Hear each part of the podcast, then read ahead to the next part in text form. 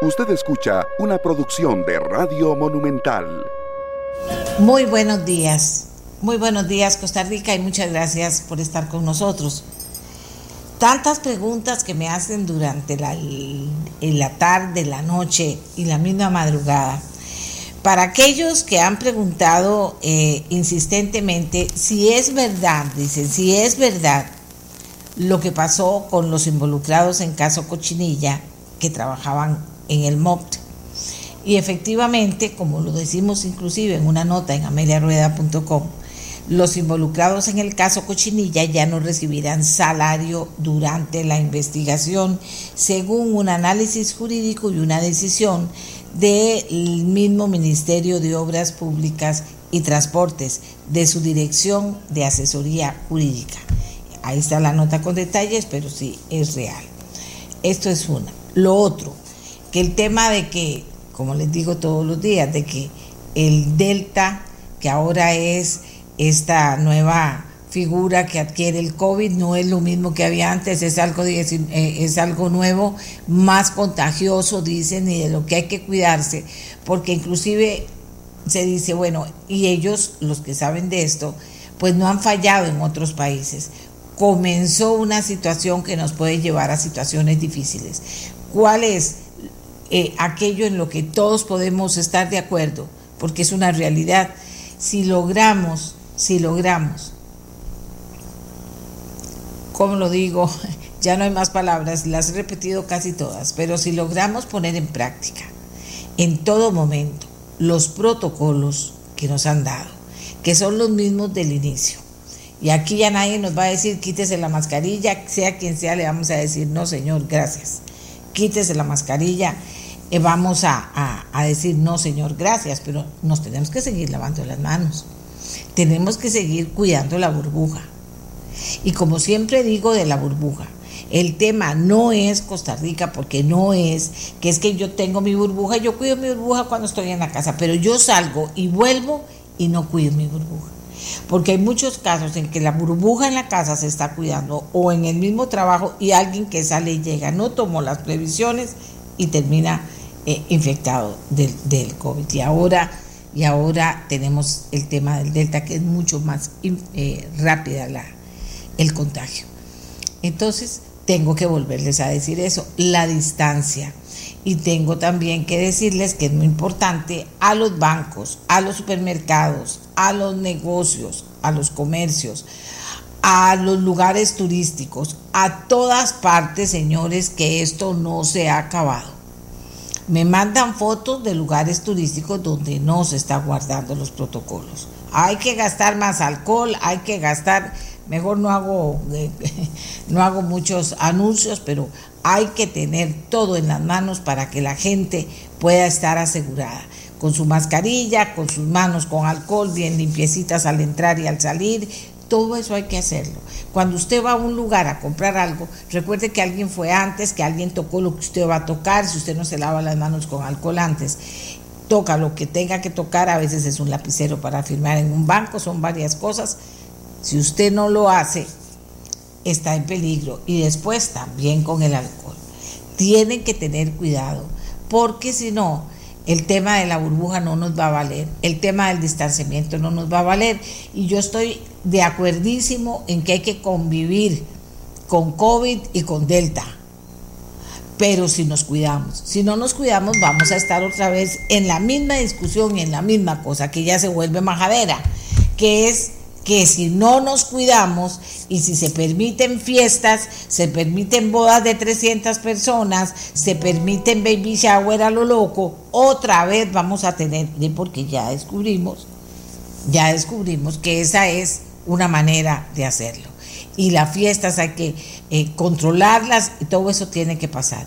Ahora está la discusión de que si se extiende la restricción a las 11 de la noche, otra gente dice jamás a las 10 y otra gente dice a las 9. Yo no sé qué pensará usted, pero es una discusión que está ahorita eh, en el plano de, la, de eso, de que la gente está opinando, opinando, opinando.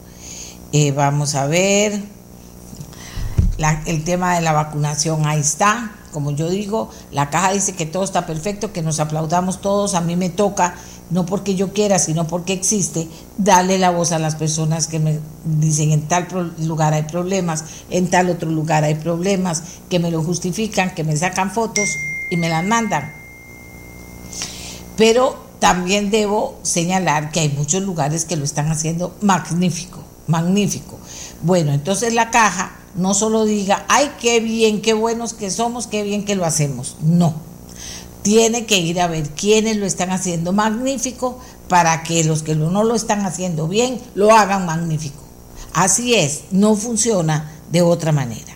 Y tengo un tema ahí dando vueltas que mejor ni lo toco porque que tiene que ver con la vacunación y que entonces ahora dicen que se pueden mezclar las vacunas, después que decían antes que no se pueden mezclar y no lo dicen aquí, sino que lo dicen eh, eh, en otros países. Ese tema lo voy a dejar para tocar con alguien que sepa mucho porque la gente se asusta y con razón. ¿verdad? Hasta yo que ya no me asusto por nada, me asustan esas cosas. Y por favor, de verdad, cuidémonos todos porque esto es muy serio. Hoy vamos a trabajar qué temas. Bueno, vamos a trabajar el tema de los temblores, el tema del temblor fuerte allá en la, en la falla fronteriza entre Panamá y Costa Rica, la alerta del tsunami, vamos a detenernos un poquito más tarde en el tema tsunami y la alerta, porque aquí en Costa Rica hay un centro, un sistema que valora esto. Fíjate vos, en la Universidad Nacional, muy interesante de lo que vamos a hablar hoy. ¿De qué otra cosa vamos a hablar? Bueno, que también es importante. Yo tengo una deuda con mucha gente, me da mucha pena, pero no he podido mover eso. El caso de que haya gente que no se le ha podido arreglar en la caja del Seguro Social el tema de lo que deben para poder llegar y formalizarse. Gente que no tiene para pagar ni un 5 y que en determinado momento tuvo que dejarte pagar gente que tiene necesidad de operaciones y que no se las ha podido hacer porque en privado no puede. Y que son operaciones que no es que se están muriendo, pero son importantes y lo tienen que hacer y que les impiden eh, poder trabajar. Tengo esa deuda porque la verdad es que en eso, qué difícil Costa Rica, ¿verdad? Hay cosas que uno no entiende. Pero hoy vamos a hablar de la autorización de condonación para formalizar y recaudar las cargas sociales en la Caja Costarricense del Seguro Social y con los empleados que han tenido ese tipo de problemas o con los costarricenses. Hay un, un proyecto en la Asamblea Legislativa para autorizar esto. Vamos a hablar hoy de qué se trata, cómo está este proyecto, en qué nivel está, para que podamos comenzar a ilusionar a las personas que están esperando esto y eh, para, para poder eh, formalizarse, que eso es importante, para poder eh, pagar lo que deben, o sea, algo que les quede a mano. Porque señores, les vuelvo a decir y todos los días lo voy a decir, aquí no hay una reactivación económica, no la hay, no lo engañen. Aquí hay gente que sí está haciendo plata por la situación de la pandemia que les ha convenido mucho, hasta haciendo mucha plata. Amazon está, que, les cuento, que Amazon va a nombrar mucha gente, pues qué dicha, si está hasta las orejas, ahora todo el mundo trata de comprar a través de Amazon aquí en el mundo, porque ahora hay nuevas prácticas eh, también comerciales. Pero hay gente que le ha ido muy bien, que espero que esté pagando los impuestos y que estén contentos, le ha ido muy bien y que en pandemia han sacado provecho y que se han logrado acomodar y que más bien han logrado hacer plata que no hacerla. Pero la mayoría no. Pero el desempleo está ahí, pero las empresas aguantando y soportando porque la cosa se pone cada rato oscura y hay que volver a ver cómo se hace, ahí está. Y el gobierno que no hace nada para ayudar, ahí está. Y el, el, tema de avales que se suponía que podría ayudar, pero no a todo el mundo, a un grupo que puede generar empleo, ahí está. O sea, ahí están todas esas cosas, que no se nos olvide Costa Rica, y menos en campaña política, menos. Cuando también se trata aquí, de a veces descarada, de hacer campaña política con algo que no hay que hacerlo, las vacunas. Las vacunas las pagamos nosotros y las vacunas son nuestras, señores. Y no es cuestión de hacer política, es cuestión de hacerlo bien. Y ahora sí, vámonos a la primer bloque porque vamos a hablar de temblor, vamos a hablar con la Comisión Nacional de Emergencias a esta hora de la mañana para ver de verdad qué informes tienen de los efectos que tuvo el temblor fuerte y otros temblores que en algunas partes se han sentido fuerte, para que toda la gente esté tranquila y para que sepamos cuál es la situación. Vamos a hablar de temblores con Marino Proti. También, como les dije, vamos a hablar de la alerta de tsunami y de tsunamis para comenzar el programa. Hagamos la pausa y ya volvemos. Buenos días, Costa Rica. Gracias, muchas gracias por acompañarnos.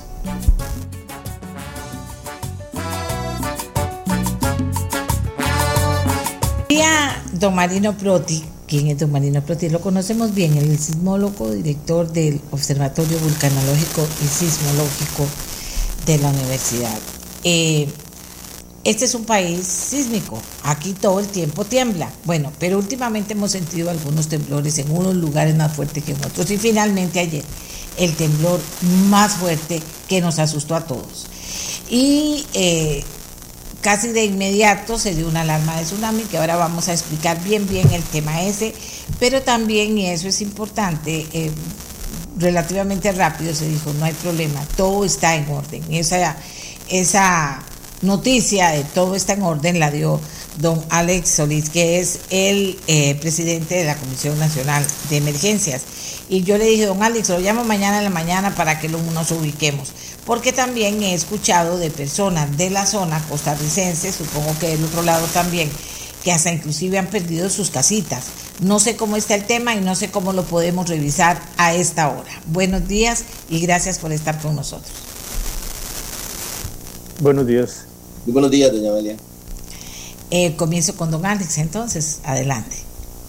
Sí, muchísimas gracias, doña Amelia, muy buenos días y un saludo a don Marino Proti y también a doña Silvia, que me parece que usted va a conversar con ellos más adelante sobre este importante tema y todo lo que desde sus organismos técnicos científicos en coordinación con las instituciones del Sistema Nacional de Gestión de Riesgos, con la CNE y los comités municipales y comunales de emergencia se está trabajando en esta materia.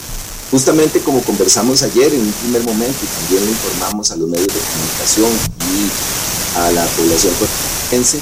Gracias a Dios no tuvimos mayores impactos eh, por, el, por, el, sismo registrado, este fuerte sismo registrado en, en, Panamá, que fue percibido también prácticamente por toda la población costarricense. Eh, la, los reportes preliminares hablaron de eh, caída de objetos muy, muy fuertes, sobre todo en los cantones fronterizos, en corredores, en Cotobruz, en Osa, se, se, se tuvo interrupción del fluido eléctrico por algunos minutos, en algunos lugares pues se saturaron las líneas de telecomunicaciones. Sin embargo, minutos después el ICE reportó no tener daños en su infraestructura, el Recope reportó no tener daños en su infraestructura.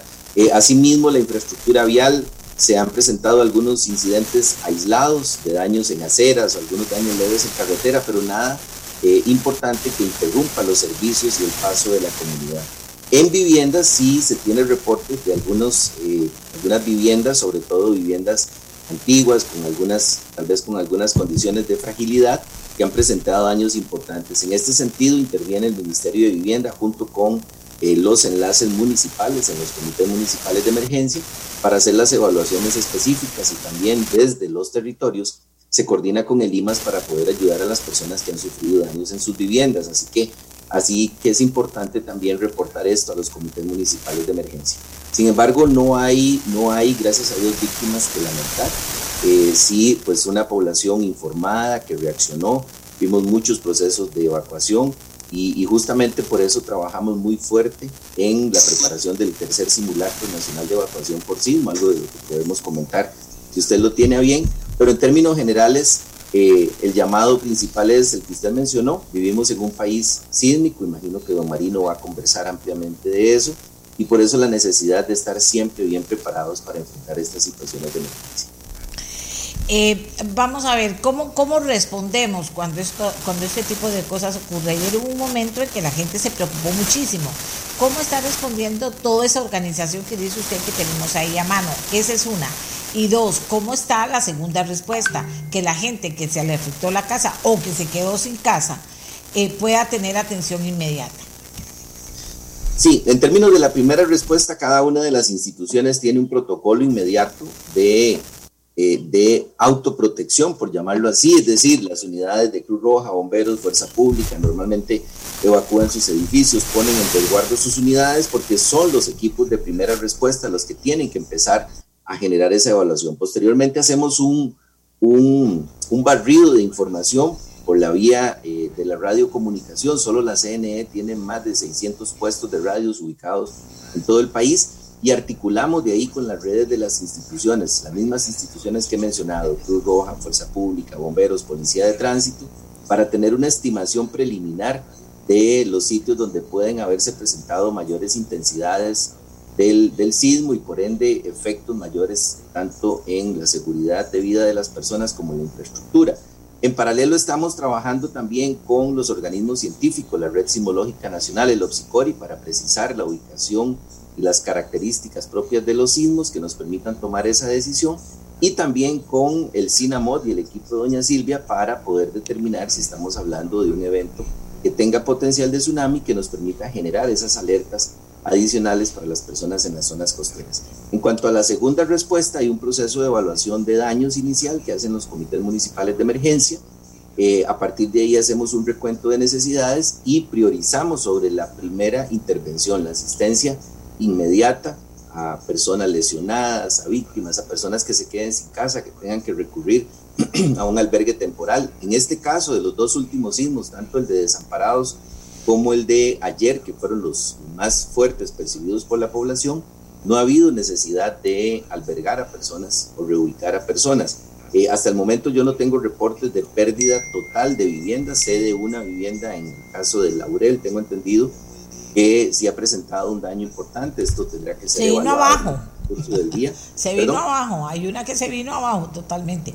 No sé si habrá otras que habrán quedado tan seriamente dañadas, ¿verdad? Pero, pero eso es lo que finalmente le termina preocupando a uno. ¿Qué pasa con esa gente? Hay una intención rápida, rápida ya. Los reubicamos, los, los ayudamos. ¿Qué pasa con esa gente? Que la que, este caso, por dicha este fue poquita, pero ahí está. El Perdón, en este caso se activa un procedimiento con el IMAS. Eh, si la vivienda está inhabitable, el Ministerio de Salud eh, declara la condición de inhabitabilidad y con eso se procede a generar un alquiler hasta por tres meses para poder identificar una solución de vivienda para las personas afectadas. Todo esto se desarrolla a partir de un procedimiento que se maneja desde los comités municipales de emergencia. Eh, bien, ahora, una vez que le digo yo, venga acá, don, don Alex, que la gente lo escuche, ¿Cuál es el mensaje para todos de parte de la Comisión Nacional de Emergencias ante, ante esto que afortunadamente no ha sido serio? Ahora don Marino nos va a hablar del tema, pero que eh, sí causó alarma. Sí, definitivamente el mensaje principal es eh, tenemos que mantener la calma, tenemos que estar preparados para eso, tenemos que tener un plan familiar de emergencia, tenemos que estar organizados en nuestras comunidades y mantener siempre un, un maletín básico de emergencia para poder enfrentar esos primeros momentos. Hay que entender que frente a un sismo de grandes magnitudes, un sismo catastrófico que genere gran cantidad de personas afectadas, pues por supuesto pasarán unas horas hasta que los organismos de respuesta puedan llegar a dar esa asistencia a cada persona. Entonces siempre recomendamos eso. Recomendamos, eh, justo estando en la recta final de la preparación del tercer simulacro, recomendamos a las personas no solamente eh, inscribirse, prepararse y participar en el ejercicio. Hay un, sitio web, simulacro.cr, donde no solamente está relacionada la información del simulacro, doña Amelia, sino que también ahí está todo el material educativo para poder hacer esa preparación, los siete pasos para hacer el plan de emergencia. Hay mensajes de Marino, de Silvia, del personal de la Red Sismológica Nacional que explica cuáles son las condiciones de nuestro país y por qué es importantísimo que nuestra población esté siempre preparada para enfrentar un sismo en cualquier momento. Justamente por eso el simulacro del 11 de agosto lo vamos a realizar a las 7 de la noche porque un sismo ocurre en cualquier momento y en cualquier lugar. Muchas gracias al presidente de la Comisión Nacional de Emergencias por hablar con ustedes, por eso lo llamé, para que ustedes los pudieran escuchar y generar no solo confianza, sino también recordar que esto no es jugando, que hay que prevenir y que ya tenemos mucha información y tenemos también esto que llamamos Internet a disposición nuestra para poder eso, ver, oír. Tenemos gente muy preparada que nos puede enseñar y además entender qué es lo que está pasando. Por eso también le pedí a don Marino Proti, que como les dije, es sismólogo, director del Observatorio Vulcanológico y Sismológico, ya lo conocemos muy bien, que nos hablara del tema porque hay que entender qué es lo que está pasando. Hay gente que, se asusta, hay gente que no se asusta, la mayoría dice, no, no, no, no, no, aquí no está pasando nada. Yo tengo la costumbre, cada vez que tiembla muy fuerte, yo llamo a mi gente, a mis hijos, y les digo, recuerden dejar en la noche todo acomodado por cualquier cosa, uno no sabe si tiene que salir corriendo o si tiene que tomar alguna decisión. Y a veces eh, yo sé que deben pensar, oh, mami, ahí lo está diciendo, pero es verdad, es verdad pero si lo entendemos todavía es más fácil, don Marino, entender todas estas cosas que ocurren es muchísimo más fácil si hay alguien que tiene también la facilidad suya de explicarnos. ¿Qué es lo que está pasando? Independientemente de que sabemos que somos un país eh, sísmico, resulta que sí han dado se han presentado temblorcitos fuertes seguidos y finalmente pasa este. Eh, explíquenos qué, qué tenemos que entender de lo que está pasando. Buenos días. Buenos días, doña Amelia. Buenos días, don Alex. Buenos días, doña Silvia. Buenos días a todas las personas que nos escuchan en este programa. Eh, quizá lo, que tenemos que comprender bien es que eh, Costa Rica es un país muy pequeño y que tenemos cuatro placas tectónicas interactuando en esta zona relativamente pequeña. En otros lugares del mundo tiembla porque interactúan dos placas tectónicas. En Costa Rica tiembla porque hay cuatro placas tectónicas, hay cinco límites de placas activos y además tenemos la deformación interna de estas cuatro placas que producen también sismos eh, locales. Eh, dentro de este panorama siempre vamos a tener fuentes sísmicas activas, en muchos casos dos, tres, tres fuentes sísmicas eh, con actividad al mismo tiempo, es completamente normal, es parte de ese marco tectónico en el que, eh, estamos ubicados y, la actividad en algunos momentos fuerte en algún lugar puede inducir a sismicidad en las zonas eh, cercanas. En el caso de lo que está viene ocurriendo desde el sábado por la tarde, con un evento de magnitud 6.6 a 185 kilómetros al sur de la península de Urica y con el sismo de ayer en la tarde a unos 90 kilómetros al sur de la península de Urica, eh, lo que tenemos es un deslizamiento de la placa del coco con respecto a la placa de Nazca. Son fallas eh, verticales, el deslizamiento es horizontal, eh, no es una sola falla, es un sistema de fallas, por eso se conoce como la zona de fracturas de Panamá y es bastante larga, se extiende por cientos de kilómetros al sur de, de la península Urica e inclusive bajo la península de Urica la falla sigue activa, la, misma zona de contacto, esta zona de fracturas de Panamá, se está introduciendo por debajo de nuestro país, por debajo de Panamá, eh, bajo la península de, de, Urica y sigue activa. Entonces tenemos actividad eh, eh, a lo largo de toda esta zona constante, esto es algo que, que, no cesa todos los años, todos los meses tenemos actividad a lo largo de la zona de fracturas de Panamá. Es una zona conocida con, con, con fallas relativamente débiles que cuando manifiestan un evento de magnitud moderada, a 6, a 7, eh, tienden a generar una secuencia de réplicas eh, que se extiende por muchos días, a veces hasta por meses. Esta es la situación que tenemos ahora. La actividad al sur de Desamparados es, es algo que, también está ahí como sismicidad de fondo. Se nos presentan enjambres con mucha frecuencia en diferentes partes del, sur del Valle Central a lo largo de, de, sistemas de fallas. Son fallas más pequeñas, más son fallas pequeñas con longitudes no mayores a 10 kilómetros, pero sí son muchas fallas y, y, unas a la par de las otras, eh, en, todo un abanico de fallas que parte prácticamente a Costa Rica a la mitad, dejando la placa del Caribe al norte y la placa de Panamá al sur. Entonces, dentro de este marco tectónico siempre vamos a tener actividad sísmica y por eso es muy importante la preparación y no es la preparación eh, para, para, para el futuro, es una preparación para ahora, porque sismos ocurren en todo momento y a cualquier hora. Y, la iniciativa de la Comisión Nacional de Emergencias con el Simulacro Nacional es excelente en términos de hacer un simulacro en la noche. En, en, muchas oportunidades pensamos en los planes de acción en nuestros lugares de trabajo y todo, pero al, al, final es más el tiempo que muchas personas pasan en su casa que el que pasan en sus trabajos. Entonces es bueno aprovechar esas oportunidades para eh, revisar y construir si no se tienen estos planes de, de acción familiares en caso de un terremoto. vamos a ver, pero si nos habla usted de una fractura importante. Eh, yo sé que esto no es para predecir, pero una fractura importante que está en crecimiento, la fractura. ¿Es correcto esto, don Marino? La, la, zona de fractura de Panamá tiene, tiene algunos millones de años. O sea, es, es un, es un límite de placas. Eh, eh, bien marcado, la actividad sísmica es prácticamente constante cuando la pensamos en el tiempo geológico en términos de, de cientos de miles de años hasta millones de años. Entonces es un proceso continuo. El, nuestro paso como seres humanos es muy corto.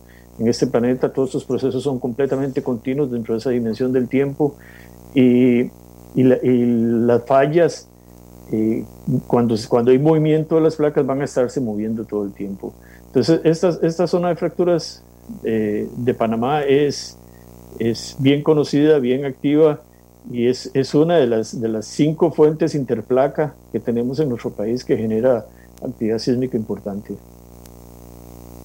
Ahora, eh, bueno, a usted le toca hablarnos de este tema, pero tomando en cuenta esto que ocurre, eh, esa zona debería tener, digamos, cuidados especiales, prevenciones especiales. ¿Eso lo tiene o no lo tenemos en Costa Rica?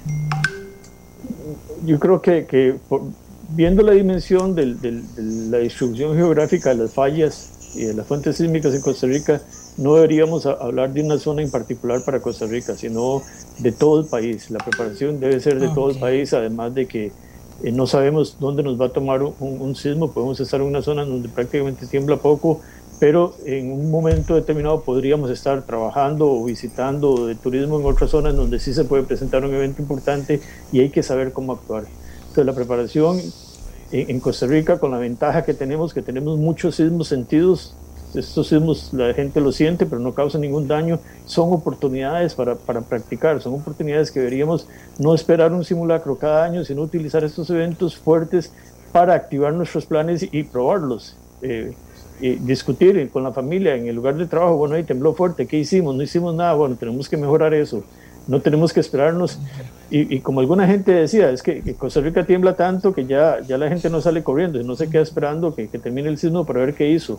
Y solo hasta el momento donde comienzan a caer las cosas, empiezan a pensar en, en desplazarse a algún lugar. Y yo creo que la, la, la preparación debería ser, conforme comienza el sismo, decir, bueno, estoy, estoy en un lugar seguro o no, eh, si no estoy en un lugar seguro, me desplazo a un lugar más seguro, me separo las ventanas. Eh, todas esas cosas que ya de antemano la gente tiene que haberlas pensado, desarrollar esa malicia de a cualquier lugar que vayamos, estamos en, en, un centro comercial, estamos en el cine, estamos en el estadio, llegar y pensar, bueno, ¿qué pasaría si hay un terremoto aquí? ¿Por dónde voy a salir? Bueno, la mejor ruta sería esta. Si estoy en un lugar tal vez muy con mucha concentración de gente, pienso, bueno, si hay un terremoto, ese no podría ser un lugar seguro, mejor busco un lugar en donde pueda eh, buscar seguridad si hay en caso de un terremoto. Entonces esa malicia hay que desarrollarla y de nuevo la ventaja que tenemos en Costa Rica es que la gran mayoría de los sismos no causan daños. Entonces eh, podemos aprovechar todos estos eventos para, para mejorar nuestros, nuestros planes de acción. Ayer algunas de las personas que se manifestaban decían, pero esto más bien es bueno porque se está liberando energía. Lo decía muy, muy general, pero hay, hubo un tiempo en que la gente hablaba mucho de eso. Es, se está liberando energía. Eso, mejor, eso es mejor que peor. Sí, depende, depende de la falla. Digamos, hay fallas que se bloquean muy fuerte por periodos muy largos. Eh, por ejemplo, eh, Nicoya, bajo la península de Nicoya, eh, sismos de magnitud 4 de vez en cuando, eso, eso no contribuye. Es una zona que se acopla y solo con terremotos grandes se da el deslizamiento importante. Solo ahí es cuando se da la, liberación de energía. Hay otros lugares, por ejemplo, Pacífico Central de Costa Rica, que, la zona de subducción es relativamente débil. Eh, entonces ahí lo que ocurre son muchos sismos de magnitud 6. Esos, esos es, es, el mecanismo como, como se desliza el acoplamiento porque es un acoplamiento menor y la mayor parte del deslizamiento es asísmico sin sismos o por medio de sismos lentos que la gente no siente. Ahí sí hay una contribución, pero en general los sismos pequeños de magnitud menor que 5 no, no contribuyen realmente a al deslizamiento o a liberar energía en términos de que, de que ojalá ocurran muchos 5 para que no, no haya un terremoto grande porque necesitaríamos eh, mil sismos de magnitud 5 para liberar la energía que pueda estar acumulando un sismo magnitud 7, por ejemplo. Y a ver, a usted ¿Qué le preocupa? Tiene toda la experiencia del mundo, ha andado por todo el mundo, estudia lo que pasa en todo el mundo y lo que pasa en Costa Rica. ¿Qué le preocupa en este momento sobre el tema? Pues realmente que, que, que, exista una organización más activa en los comités eh, municipales de emergencias para la, la, operación y, el, y, las prácticas y los simulacros, y ya no solo, no solo eh, de, sismos, o sea, realmente estos comités deberían hacer evaluaciones muy serias sobre todos los procesos naturales que generan eh, desastres. Y en Costa Rica tenemos inundaciones todos los años, no tenemos terremotos con tanta frecuencia, pero sí inundaciones eh, con mucha frecuencia. Entonces, es, es, mucho, o sea, estos, estos comités es encomiable el trabajo que hacen es voluntario en la mayoría de los casos y, se les debe reconocer, pero las, las comunidades deben involucrarse más en estos trabajos también esa preocupación se repite cada vez que hay alguna alarma de algún tipo. No se ha logrado, Marino, bueno, eso es tema de la Comisión Nacional de Emergencias, entiendo. Pero, yo creo que eh, sí, doña Amelia, yo creo que sí ha habido un, un avance muy importante.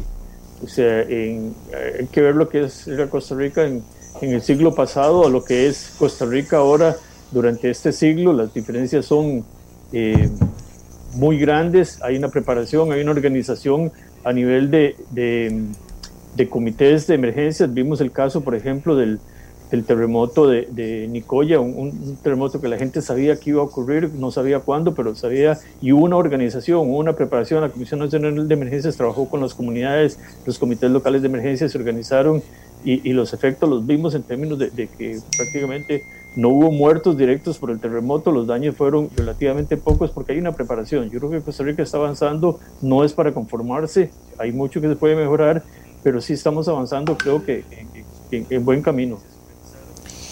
Bien, eh, muchísimas gracias, don Marino. Hemos estado mencionando a, a otra persona, a doña Silvia Chacón. Ella es oceanógrafa física, coordinadora de algo que hay aquí en Costa Rica que se llama Sistema Nacional de Monitoreo de Tsunamis. Ayer conversamos para invitarla al programa, por dicha que ella aceptó, porque resulta que en medio de todo esto hay una alerta de tsunami, que no es que la dice una persona que se le ocurre, lo dice este Sistema Nacional de, de Monitoreo de Tsunamis. Le agradezco mucho a doña Silvia que esté con nosotros para que nos cuente la historia de ayer y después podamos hablar un poquito de tsunamis y de alertas aquí en Costa Rica. ¿Cómo está doña Silvia? Buenos días y adelante. Buenos días, doña Amelia. Muchas gracias por su invitación. Eh, me alegra mucho poder estar con ustedes. Em, yo ayer eh, nosotros recibimos unos mensajes de parte del Laboratorio de Ingeniería Sísmica que tiene un, sistema de alerta temprana en cuanto a que se estaba eh, sucediendo, se estaba percibiendo un movimiento sísmico y en las estaciones de ellos se indicaba que este movimiento estaba siendo sentido con bastante fuerza en la zona sur del país, ¿verdad? cerca de la costa. Eh, e inmediatamente sentimos el movimiento en Heredia, ¿verdad? Unos segundos después, y al, y al saber que era en la costa, pues porque el, las, se, se reportado sentido más fuerte cerca de la costa en estas estaciones de ellos, este, pero no tener todavía datos sobre epicentro, magnitud ni demás, nosotros emitimos este mensaje precautorio recordándole a la gente que son ellos los que deben tomar la decisión, de acuerdo, sobre, bueno, me refiero a la gente que está en la costa, ¿verdad? de acuerdo a qué tan fuerte ellos sintieron el sismo, entonces ellos deben decidir si deben evacuar por tsunami y deben tomar esa decisión rápido sin esperar que haya una alerta oficial comunicada por la CNE o una recomendación de parte de nosotros, porque esto puede no llegar a tiempo. En el caso del sismo de ayer, nosotros recibimos los parámetros del sismo, magnitud, epicentro y demás 15 minutos después del sismo. E imagínense que hay lugares en nuestra costa pacífica y, Caribe, de hecho, donde el sismo puede llegar en menos de 10, 15, 20 minutos, ¿verdad? Entonces, si la gente espera que nosotros emitamos una recomendación o la Comisión Nacional de Emergencias una alerta, les va a llegar primero el tsunami antes que nuestra recomendación. Vamos a ver, no es, no es eh, habitual que se dé este tipo de alertas, o, o sí, no nos damos cuenta, nos dimos cuenta ayer. Mm, depende de lo que considere habitual. Nosotros nos activamos con cualquier sismo costero eh, que suceda en el Pacífico o en el Atlántico, no solo en Costa Rica, que pudiera que tenga una magnitud mayor a 6, lo que implica que pudiera causar tal vez un tsunami que afecte a nuestro país. La gran mayoría de estos, de estos eventos nosotros descartamos la amenaza de tsunami para nuestro país y por supuesto que lo comunicamos tanto a la CNE como a través de redes sociales, eh, pero de vez en cuando sucede alguno eh, que, que, no es tan descartable de primera entrada, ¿verdad? Este, en el momento en que nosotros supimos dónde había sido el epicentro y la magnitud, este, descartamos que pudiera causar tsunami, pero mi punto que quiero que quede súper claro es que eso lo supimos 15 minutos después de que sucedió el sismo. Y si ese sismo hubiera causado un tsunami, en ese tiempo hubiera llegado a alguna comunidad. Qué interesante cuando usted nos habla, ahí viene, llega tan tiempo, tanto tiempo después, hay formas de detectarlo desde antes. ¿Cómo funciona todo esto? Em, vamos a ver, em, si estamos hablando de un sismo originado lejos de nuestro país, hay instrumentos de nivel del mar que, este, que perciben el tsunami y si están lo suficientemente lejos nos dan tiempo a nosotros suficiente de ver qué tan grande fue el tsunami en esos mariógrafos y entonces también eh, tomar esa información como parte de la información que nosotros analizamos para emitir recomendaciones. ¿Verdad? En el caso de algo que sucede tan cerca de nuestras costas, pues no, no tenemos tiempo de verlo llegar, nada más podemos estimar que por el tipo, que por el lugar donde se originó, más o menos podemos estimar eh, que tiene más probabilidad de ser un tipo de sismo que otro, ¿verdad? En este caso, como mencionaba Marino, en esta zona de la fractura de Panamá el movimiento es lateral, o sea, una placa se mueve hacia el norte y otra hacia el sur, si no me equivoco, y entonces sabemos que lo más probable es que el sismo haya sido de esa forma y que entonces eh, lo más probable es que no se haya generado tsunami y además la magnitud este, sismos de magnitud aproximadamente de 7 o menores a 7 suelen causar tsunamis muy pequeños, este, que son muy poco percibidos. Entonces, en base a eso, nosotros descartamos, ¿verdad? Pero si hubiera sido en otras coordenadas donde nosotros pudiéramos sospechar que hubiera sido un sismo de subducción y la magnitud hubiera sido mayor a 7, este, no lo hubiéramos descartado tan, tan rápidamente, sino hasta tener realmente reportes de que no pasara nada. Estoy pensando, por ejemplo, un sismo frente a la península de Nicoya, ¿verdad? Eh, que pensaríamos o que muy probablemente sería de subducción, en unos 15 minutos estaría llegando a algunas localidades. Entonces, eh, cuando nosotros recibimos la información sísmica 10, 15 minutos después, ya de nada sirve para esas comunidades que están ahí al frente a las que les llegó en 15 minutos. Pero puede ser que otras comunidades a las que va a tardar más tiempo en llegar, 30, 40 minutos, una hora, sí necesiten saber de nuestro reporte. Y van a necesitar saber de nuestro reporte porque tal vez el sismo no lo sintieron tan fuerte como para decidir evacuar. Estoy hablando comunidades en el sur, siguiendo en este ejemplo de Nicoya, ¿verdad? Pero las comunidades que sí sintieron el sismo fuerte o muy fuerte, y aquí estoy hablando de la escala de intensidad de Mercalli, este, un sismo fuerte es eh, que, que, la gente camina inestablemente, que se rompen adornos, algunos vidrios, que se caen objetos, que los cuadros se, se, se, mueven o se vuelcan, los muebles se mueven o se vuelcan, hay unos pequeños, algunos casos de agrietamiento, eh, se observan cómo se sacuden árboles, postes y objetos altos. Estoy hablando de un sismo de esa magnitud, la gente, únicamente la gente que está en la costa es la que puede saber lo suficientemente rápido si deben evacuar, lo que deben tomar sus propias decisiones. Aquí nos preguntan, ¿la alerta de tsunami se da vía comunicado en las zonas costeras se indica con altavoz o sirenas? Ayer hubo aquí alguna diferencia de nivel del mar o insignificante.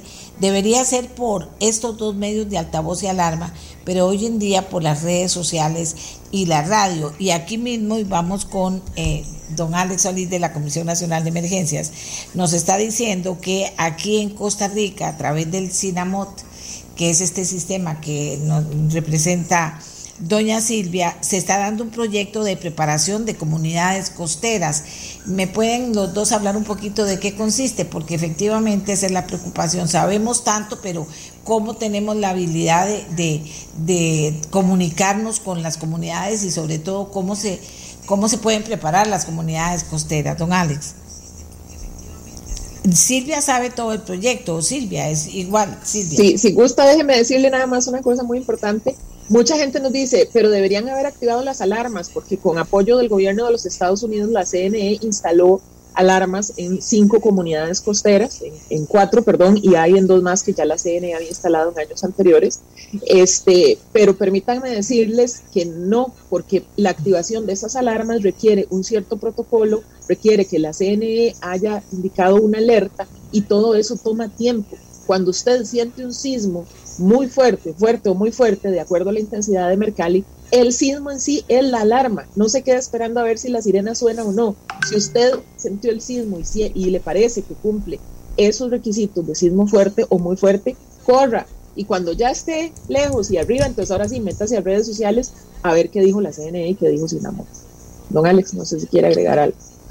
Sí, muchas gracias, doña Amelia. Eh, no, yo le mandaba el mensaje justamente para que usted pudiera darle el espacio a Silvia para que comente, porque, porque Silvia es la técnica encargada de ese proyecto, es la persona que está con su equipo permanentemente en las comunidades, eh, trabajando con nuestros oficiales de operaciones. Así que yo solo repito las cosas que Silvia me cuenta, los informes que presenta. Yo prefiero que ella sea la que, la que le cuente todo esto. Excelente, hablemos de proyecto de preparación Nosotros, de comunidades eh, costeras. ¿Qué incluye?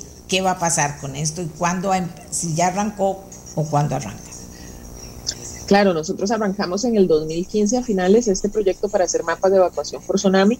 Hemos cubierto más de 40 comunidades de Pacífico Norte y Central y la segunda etapa es el Pacífico Sur y Caribe y tuvimos la malísima suerte de que empezara la pandemia justo cuando íbamos a empezar los talleres con las comunidades para hacer sus mapas, con lo que no hemos podido. Ahorita tenemos programado uno en agosto para trabajar con las comunidades del Caribe Sur, cruzando todos los dedos de que la situación epidemiológica lo permita y no tengamos que cancelarlo una vez más, lo hemos cancelado ya como tres veces.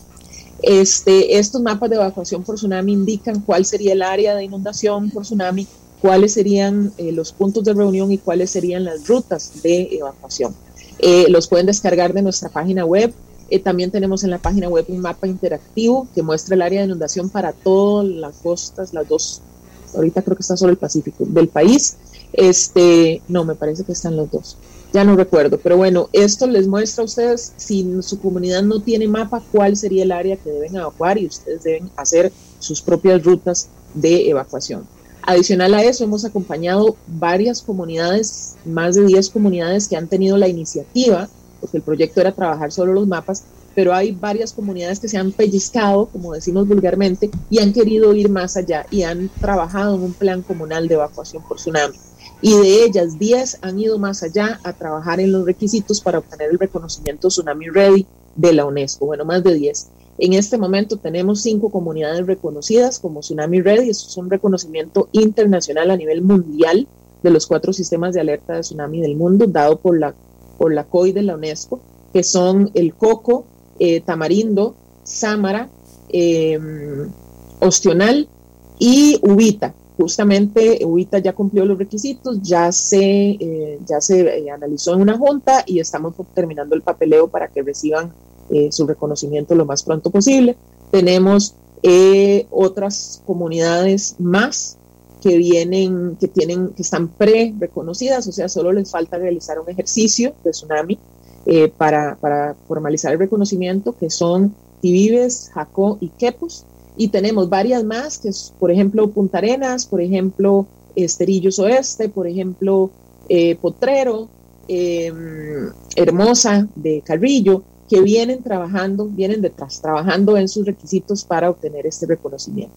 Y esperamos que muchas más comunidades se animen, ¿verdad? Y se apunten porque este reconocimiento implica que ellos han cumplido una serie de requisitos para estar mejor preparados ante tsunami. Y esto es, como decía, un reconocimiento a nivel mundial, eh, con un logo unificado a nivel mundial. Entonces el turista que venga a nuestro país y vea que esta comunidad está reconocida Tsunami Ready, sabe que esos mismos requisitos que cumple esa comunidad los cumple otra comunidad de Indonesia o del sur de España o del sur de Francia que también este, están trabajando en, este reconocimiento. Entonces esto es un plus para el turismo y que esperamos que nos ayude en estos tiempos donde tanto estamos necesitando eh, la reactivación económica.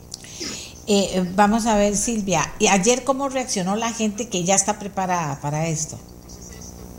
Eh, ellos reaccionaron bien, el, el sismo que, que, ellos sintieron eh, no era lo suficientemente fuerte para evacuar y entonces no evacuaron. Por prudencia, además nos preguntaron, ¿verdad?, si, si debían evacuar y se informaron en redes sociales este, y efectivamente no se movieron, pues porque no, eh, Ubita, que es tal vez la que estaba más cercana al epicentro, este, ellos no lo sintieron lo suficientemente fuerte para que ameritara una evacuación. Sin embargo, ellos van a participar en el simulacro nacional, es muy importante. Este, todas estas comunidades tienen que realizar un ejercicio de tsunami una vez al año, entonces eh, todos ellos se están preparando para participar en el, simulacro nacional. Este, en burbuja, por supuesto, este, evacuar a un punto seguro si están dentro de la zona de evacuación. Aquí hay una, una, señora de las que participa escuchando el programa y opinando que dice, no conozco a nadie que respete la burbuja. Bueno, vieras que yo conozco pocos, la verdad, por eso siempre enfatizo en que el tema de la burbuja es muy importante. Eh, eh, Silvia, eh, debo decirle que yo no sabía de este Sistema Nacional de Monitoreo de Tsunamis claro, había oído mencionar que había gente que estaba en eso, pero no sabía que ya estaba estructurado, estaba funcionando y estaba, y por lo que usted me dice, con un trabajo intensivo muy importante. Eh, ¿Qué es lo que pasa con este sistema? ¿Qué es esto de estar monitoreando tsunamis? Cuéntenos. Bueno, nosotros iniciamos en el 2014. En el 2015 el gobierno de la República nos nombró a, a como Centro Nacional de Alerta de Tsunami ante los estándares de la Comisión Oceanográfica Intergubernamental de la UNESCO.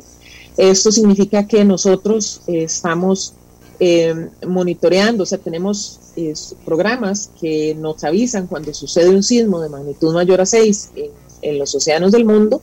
Eh, además, recibimos los boletines del Centro de Alerta de Tsunamis del Pacífico, que actúa también para el Caribe, que está en Hawái eh, y eh, tenemos comunicación directa con las instituciones sísmicas del país, con el Oxicor y la red sismológica, el Laboratorio de Ingeniería Sísmica, para recibir eh, lo más pronto posible los parámetros de los sismos que ocurren en nuestro país.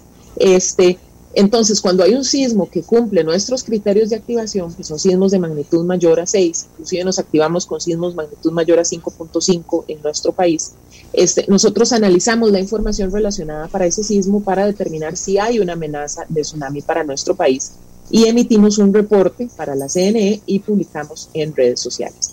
Esto implica pues analizar, eh, como le decía antes, la, la información del sismo, analizar también si fue, como por ejemplo en el evento de marzo, fue un sismo en, las islas Kermadec en Nueva Zelanda, este, teníamos 15 horas para que llegara el tsunami a nuestro país, entonces mantenernos eh, revisando qué tan grande se había registrado el tsunami en los mareógrafos que habían cercanos a la zona del epicentro y a medio camino, digamos, entre, entre el epicentro y nosotros para ir viendo qué tan grande venía siendo el tsunami y si existía una amenaza para nuestro país.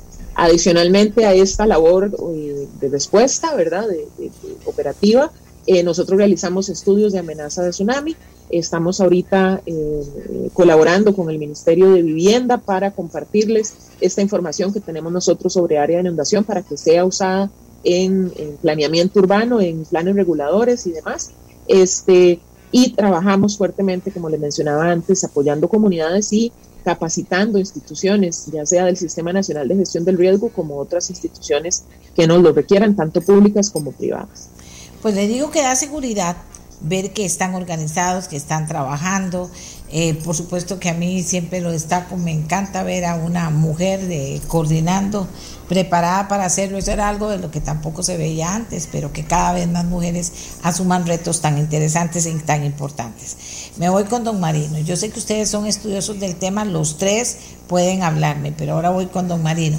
Don Marino, dentro de las personas que les gusta profundizar y que a veces no tienen todos los elementos para hacerlo, se hablaba de que ahora que hablamos del cambio climático y hemos visto tantas situaciones eh, tan serias y críticas, bueno, acabamos de ver el tema de Alemania y de esa zona, por ejemplo, con, con las lluvias y lo que ocurrió.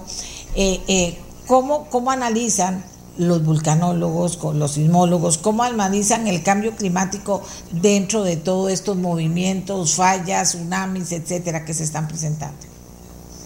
Bueno, hay, hay, que comprender que los procesos endógenos, los que producen actividad volcánica y terremotos, son, están desacoplados de los procesos atmosféricos. Sin embargo, el efecto de tener, digamos, un calentamiento global, un, un deshielo, un aumento en el nivel del mar, eso aumenta el potencial de daños en caso de tsunamis, por ejemplo.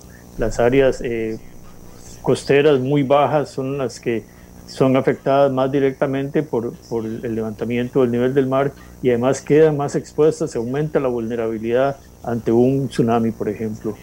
Eh, este aumento también del de, nivel del mar tiende a aumentar la cantidad de agua subterránea a lo largo de las zonas costeras, en zonas planas, en terremotos grandes, esto produce liquefacción.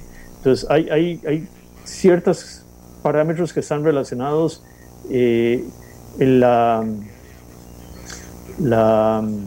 el mismo calentamiento, la pérdida de bosques en ciertas zonas, la desertificación, eso causa que, que otros efectos también puedan tener eh, un mayor impacto cuando se presentan eh, procesos naturales eh, súbitos. Entonces, vivimos, vivimos en, en, una superficie relativamente frágil en términos de todas las cosas que pasan, nos afectan los procesos atmosféricos, nos afectan los procesos endógenos también, y de nuevo, es, es un asunto de preparación y, y, de aprender a, a, convivir con eso. El, el, cambio climático lamentablemente no lo vamos a, a detener, eh, no se trata solo de, buscar carbono neutralidad, necesitamos buscar carbono negatividad mientras no extraigamos todo el carbono que ya pusimos en la atmósfera, el, calentamiento no se va a detener y va a continuar. No importa si estamos ya todo el planeta en carbono neutral, el carbono ya está ahí en la atmósfera y seguirá calentando nuestro planeta. Entonces, mientras no eliminemos ese, ese carbono en la atmósfera, el calentamiento no se va a detener y los impactos de este cambio climático antropogénico no se van a detener. Eh, Silvia, ¿qué nos aporta en este sentido?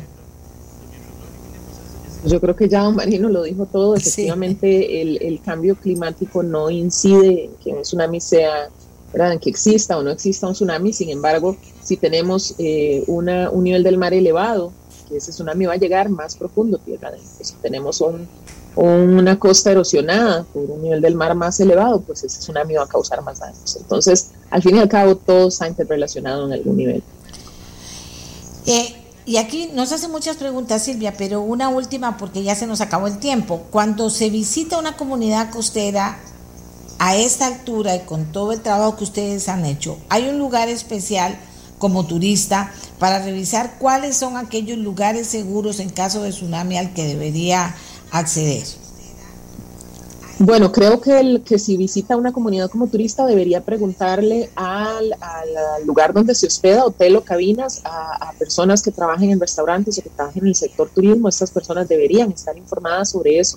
Eh, si no existieran señales, nosotros, eh, bueno, la Comisión de Emergencias ha financiado este, y colocado señales de rutas de evacuación que son como señales de tránsito en varias comunidades costeras ya y estas señales muestran también, eh, muestran eh, cuál es la zona de precaución, cuál es la ruta por medio de flechas y cuál es el punto de reunión. Pero de no existir, eh, las personas que trabajan en el sector turismo deberían estar informadas. De todas maneras, recuerden que pueden visitar nuestra página web y que ahí hay un mapa interactivo donde pueden hacer zoom, pueden buscar en la foto satelital dónde está el lugar donde se van a hospedar y, y cuáles son los puntos que están fuera de esa área de inundación.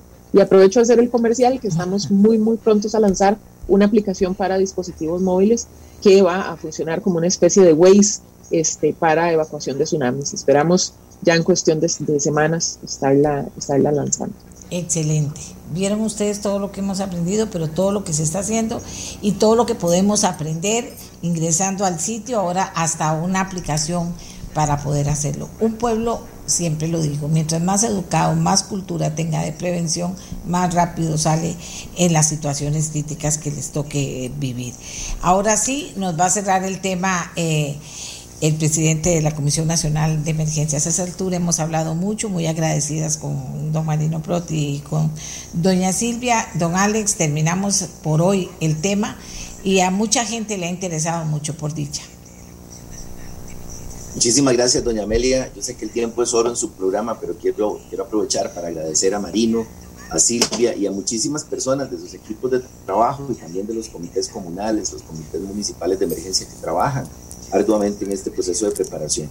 Eh, Silvia, Marino y usted lo mencionaron, los, los efectos del cambio climático inciden también con las amenazas geológicas y esto justamente es lo que, lo que estamos trabajando en equipo, en esta red, en este enlace de esfuerzos para tener comunidades más preparadas. Pero también Silvia mencionó los esfuerzos que se hacen para trabajar en ordenamiento territorial, en regulación del uso del suelo y en otras prácticas que son eminentemente normativas y preventivas. Y eso es lo que realmente fortalece a nuestro país y a nuestras comunidades. Tenemos que seguir trabajando en mitigación, en revertir todos estos efectos y en prepararnos también para enfrentar de forma más adecuada las amenazas geológicas que, pues muchas veces no podemos controlar el factor de amenaza, pero sí podemos eh, controlar los efectos en, en, la población y en la infraestructura si desarrollamos eh, si nos desarrollamos adecuadamente. A usted muchas gracias por este gran espacio. Realmente llevamos casi 30 minutos conversando y, me ha parecido sumamente enriquecedor y pues a la orden siempre. Yo creo que estamos en la mayor disposición de estar siempre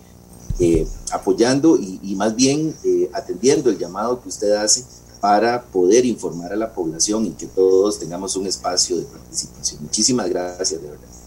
Eh, gracias a los tres y a sus instituciones también, porque nuestra voz, otra de las cosas con las que se realiza como medio de comunicación es educando. Yo soy la primera que se educa, debo decirles, cada vez que hago estos programas, porque aprendo, porque tengo más elementos de juicio para tomar decisiones, porque puedo saber que se están haciendo cosas. Oigo a un, a un representante del Observatorio Vulcanológico y Sismológico hablar con una gran propiedad, a una representante de este Sistema Nacional de Monitoreo de Tsunamis hablar con toda propiedad y mostrarnos su trabajo. Qué maravilla. Y a don Alex hablando de algo también importante, que es el trabajo en equipo. Mientras, si se reúnen todos los que más saben con todos sus equipos de apoyo, vamos a hacer mejores. Esa es la nota esta semana, porque ayer también lo vimos en tema turismo, lo vimos con el tema de los robos eh, eh, en las cuentas bancarias, de las estafas, y todo sigue el mismo principio. Así que yo les, les agradezco mucho que saquen su tiempo, porque todos aprendemos Costa Rica y eso hay que valorarlo y hay que ponerlo en práctica. Así que muchas gracias, señores y señora, por haber estado con nosotros esta mañana. Hacemos una pausa ahora sí y volvemos con el tema que les había anunciado, que tiene que ver con una autorización de condonación para la formalización y recaudación de las cargas sociales. ¿Le suena? Es muchísima gente pequeños empresarios, eh, pequeños eh, trabajadores que están en una situación muy difícil con la Caja Costarricense del Seguro Social y que se va a hacer un esfuerzo por ayudarles. Ese esfuerzo está en la Asamblea Legislativa y ha avanzado de manera importante. Hacemos una pausa y lo vamos a conocer, porque este es otro de los grandes temas que necesitamos arreglar en Costa Rica. Ya regresamos.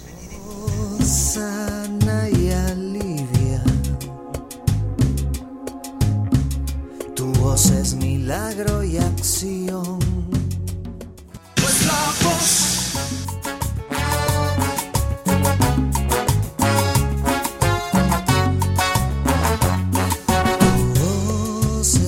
fuerza que...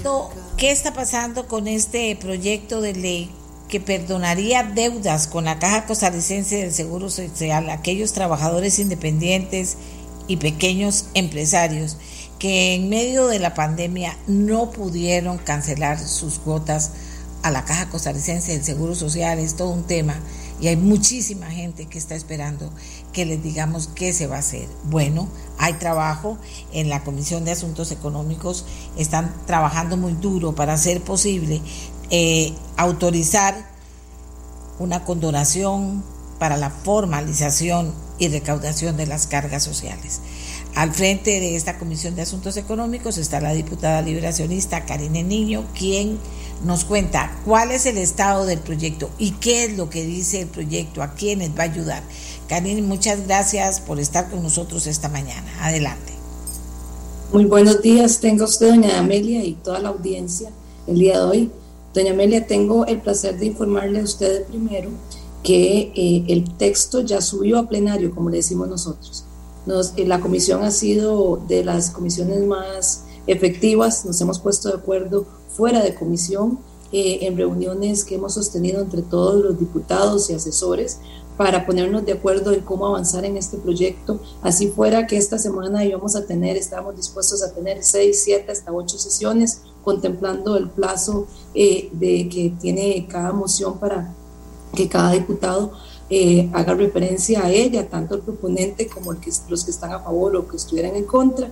Pero bueno, nos pudimos poner de acuerdo eh, fuera de, las, de la comisión se habían convocado varias sesiones para poder avanzar con este tema y le eh, tengo el placer de decirles que justamente en un solo día logramos sacar 44 mociones que teníamos pendientes, perdón, 45 mociones que teníamos pendientes de las 48 que estaban presentadas y eh, en la sesión del día de ayer aprobamos el acta de eh, la sesión anterior donde habíamos logrado avanzar con esas mociones que vía 137 y hablando con los técnicos de la comisión que trabajaron también harto para que pudiéramos subir. Ayer mismo en la noche me llamaron para decirme que eh, me diputada, ya está listo eh, ya el proyecto eh, nuevo con la inclusión de las mociones aprobadas está para el plenario. Entonces, ¿qué queda? Queda la voluntad de ponerlo en la moción de posposición.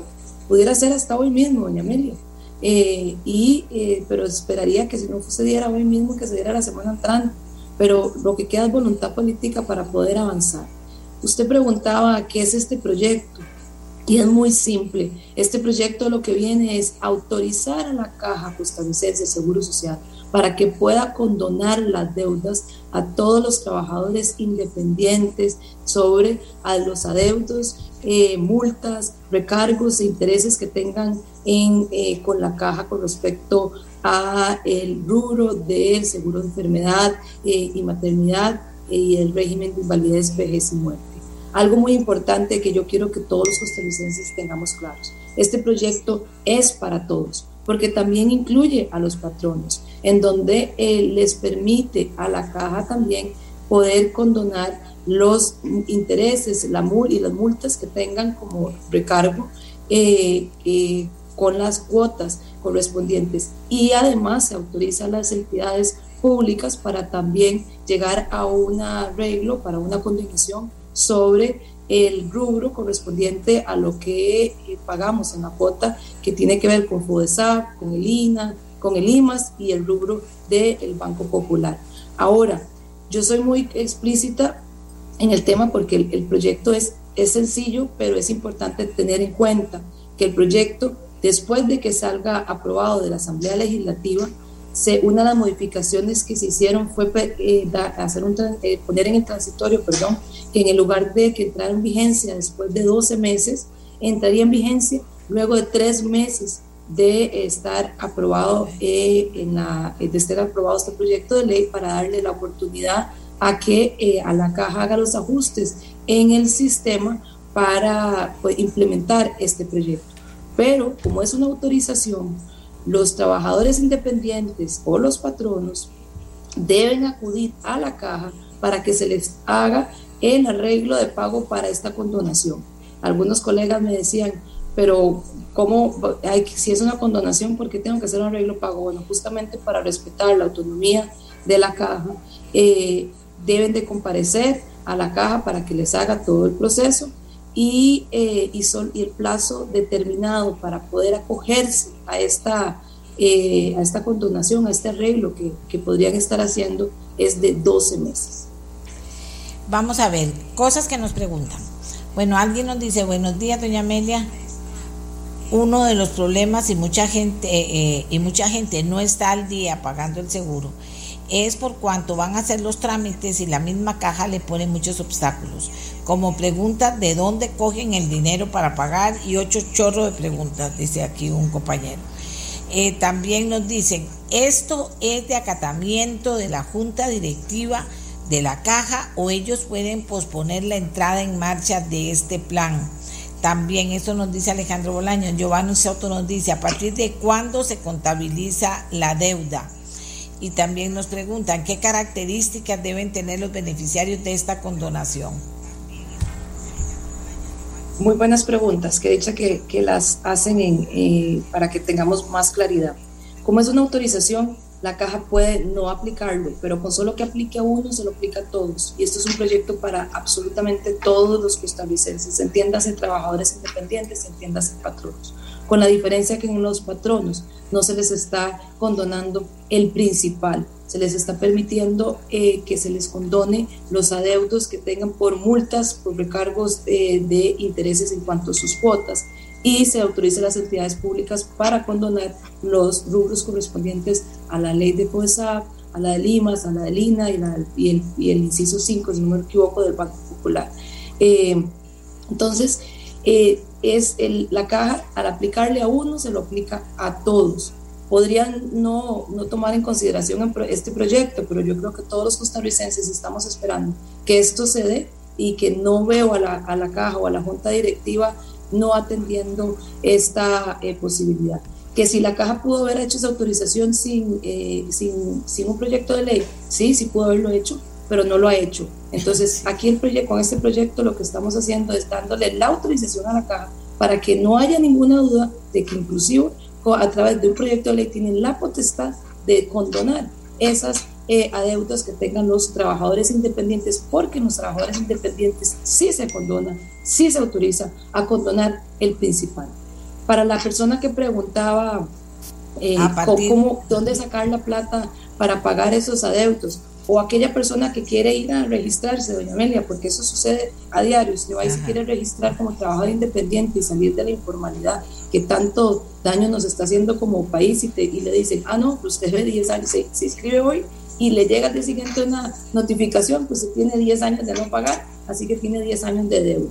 Entonces, ¿con qué voluntad van a querer salir de la informalidad si no tienen de dónde sacar la plata? Eh, para, para, poderse formalizar con la intención de formalizarse y tener derecho a eh, el acceso de salud de todos los costarricenses. Pues este proyecto indica claramente que eh, para todos aquellos trabajadores independientes que no están inscritos pueden ir a inscribirse y no y no y se les condona cualquier deuda que tuvieran para atrás. Para los que están inscritos y tienen adeudos, también se les condona todo lo que todos los adeudos que tengan para atrás. Y algo muy importante, para todos aquellos que están en un proceso de investigación administrativa con la caja, también pueden eh, ir a pedir esa condonación. Los que hayan sido apenas estén en etapa de notificación, los que están eh, o investigación, los que están en fase recursiva, los que están en un proceso judicial ya abierto, sin sentencia, eh, es importante, los que tengan sentencia, no le aplicaría este proyecto, esta autorización, pero los que tengan un proceso abierto, lo que deben de hacer es llegar a un acuerdo en donde estarían eh, cumpliendo con los gastos incurridos de parte de la caja en cuanto a los honorarios según la ley de aranceles. Y con respecto a los patronos, es importante dejarlo claro que los patronos también se les está permitiendo que se les condone las multas, los recargos e intereses de todos aquellos eh, patronos que tengan adeudos de más de un año. Y también se autoriza a las entidades públicas para que se les condone el porcentaje a lo que tenga que ver del el rubro que pagan con respecto a FOESA, a, el, repito, a Limas, a Lina y a la ley de protección del trabajador que está incluido en la cuota que se paga mes a mes. Es decir, es para todos. Algunos compañeros decían, bueno, empecemos a excluir. Si empezamos a excluir, podemos volvernos el proceso, el proyecto inconstitucional. Ese es un proyecto para todos, no pongamos peros eh, y permitamos avanzar. No, no es posible que este es un proyecto que realmente viene a impactar a todos los costarricenses, principalmente todos aquellos trabajadores independientes, que es la motora de este país, eh, y que pongamos un freno a una, a una necesidad urgente que nos vienen pidiendo a gritos de hace años, de años, de años. Así que tenemos hoy una oportunidad de que podamos avanzar y yo estoy convencida que la mayoría de los diputados están en la misma línea. Vamos a ver, eh, eh, ¿tienen idea de cuánta sería la población que podría acogerse a estas medidas? No tengo rubro, el, el, monto aquí exacto, el porcentaje, lo tengo, lo tengo en, algunas de mis notas, voy a pedirlo y apenas que me lo envíen, se lo hago llegar, eh, doña Amelia, pero sí eh, estaría impactando a muchísimos, muchísimos costarricenses, principalmente a la población eh, de trabajadores independientes, porque este proyecto lo que permite es fomentar que vayamos a la formalidad. Esto es lo más importante eh, nos criticamos la informalidad que tiene este país y esta es una posibilidad gigante de volvernos eh, y eh, devolvernos a la formalidad. Y todos los, y, algo que, que, no quiero que, dejarlo pasar, tiene que haber una solicitud expresa tanto el patrono como el trabajador independiente, para que se le eh, condonen estos eh, adeudos. Esto es un proyecto totalmente realista que entiende la situación en la que se encuentran muchísimos trabajadores que hoy no tienen cómo hacerle frente a estas eh, obligaciones. Porque, bueno, es, una, es, una, oportunidad grande que espero se pueda avanzar. ¿A partir de cuándo se, se contabiliza la deuda? A partir de, todo lo que tuviera la, deuda, eh, eh, toda la, deuda que pueda tener hacia atrás el trabajador. Aquí eh, es importante que nosotros, aunque quisiéramos indicar absolutamente todo en el, en el proyecto, también hay un espacio que es para que la institución reglamente las condiciones en cómo se va a aplicar este proyecto de ley. Pero cuánto es de aquí para atrás todo lo que tenga. Aquí dice Jürgen Molina, si esto sucede, podré volver a pagar mi seguro, gracias a Dios. Y yo sé que mucha gente lo está diciendo, porque aquí les he contado muchísimos casos, por eso digo que yo tengo una deuda con todos los que han confiado, doña Amelia, por favor, ayúdenos, ayúdenos. Al final yo planteo el tema aquí, pero hay diputados que lo han asumido, que lo han trabajado, que han estructurado ya este proyecto. Aquí dice si eh, don Pablo Alfaro que cuánto estiman en que la caja recaude, que la caja recaude más eh, una vez que las personas empiecen a afiliarse. Doña Amelia, eh, nosotros nos, vivimos como costarricenses quejando, pero quejando por la preocupación que tenemos por la, el estado en el que se encuentra la caja. Los costarricenses estamos dispuestos a ayudar a sacar adelante la caja, pero hay miles de costarricenses que quisieran poder pagar su seguro y no lo pueden pagar por la limitación que tienen, que en el momento que van a inscribirse o que ya están inscritos y no pudieron pagar en algún momento su adeudo, entonces lo que hay es eh, una persecución para esos trabajadores y esos eh, patronos. ¿Qué porcentaje estaría recuperando? Bueno, yo eh, diría que los porcentajes que estaría recuperando es quitarle esa informalidad tan engorrosa y horrible que tiene Costa Rica. Estaríamos bajando esos índices de informalidad, estaríamos llegando a una recaudación eh, más grande y la caja va a poder tener una posibilidad de empezar a sanear las finanzas que tiene. Los trabajadores independientes que ya tienen un arreglo de pago y están al día, pueden aplicar a la condonación del saldo. Eh, sí, señora. Sí podrían, sí podrían aplicar. De hecho, lo que hace esta, esta, este proyecto es condonar todo deudo que tenga de aquí para atrás. Eh, es en este sentido, pero sí tiene que ir a hacer la solicitud porque de oficio no lo va a hacer la caja. Si no nos acercamos y no presentamos esa solicitud, la caja no lo va a hacer. Es un arreglo, pero tiene que ir a firmar ese arreglo. Y eh, incluso hay un inciso que se ha intentado que se quite ese inciso, y, lo, perdón, un artículo, y lo voy a dejar aquí clarísimo porque eso va a ser parte de la discusión, eh, en donde, que, dice el artículo, que el artículo 2, que no se puede aplicar menos de lo que establece este proyecto. Eso quiere decir que realmente se venga a condenar todos los adeudos a todos los costarricenses con la diferenciación que tiene un trabajador independiente de un patrono. Hay compañeros que dicen que no, que, que dejémoslo libre para que la caja determine a quién sí, quién no, quién porcentaje sí, quién porcentaje eh, no, a, a cuál es grande, cuál considera chiquito. Eso realmente es abrir un portillo para que al final haga un matadero y a cada quien trate diferente. Entonces, lo que buscamos es que realmente se aplique. Y si le aplica a uno la condonación, como estamos nosotros solicitando o autorizándoles a ellos, porque la caja es eh, autónoma, le aplica absolutamente a todos. Ay, aquí me dice un señor muy inteligente. Doña Amelia, recuerde que la informalidad representa aproximadamente el 47%. Aquí me dice otra persona, la amnistía de este proyecto incluye a la gente que está inscrita en Hacienda desde hace años, que nunca se afilió a la caja, es decir, alguien que está tributando y en esta amnistía decide afiliarse, la amnistía incluiría hacia atrás. Sí, señora. Los, es, es, yo repito, este proyecto es absolutamente eh, aplicable para todos.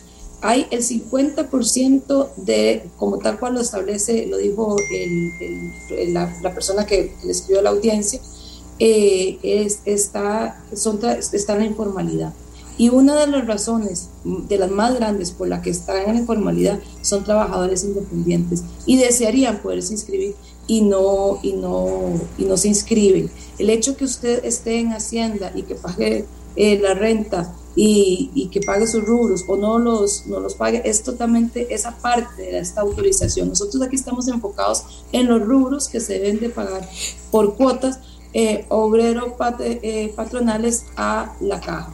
En eso es nuestro enfoque. Y si empezamos a ver los puntos que deberíamos de cambiar, al final no vamos a sacar nada. Yo siempre he dicho que lo perfecto es enemigo de lo bueno, pero este es un proyecto bueno, es un proyecto necesario, es un proyecto para todos los costarricenses y sobre todo vamos a venir a bajar esas tasas de informalidad y vamos a ayudar a que las finanzas de la caja se vengan a sanear.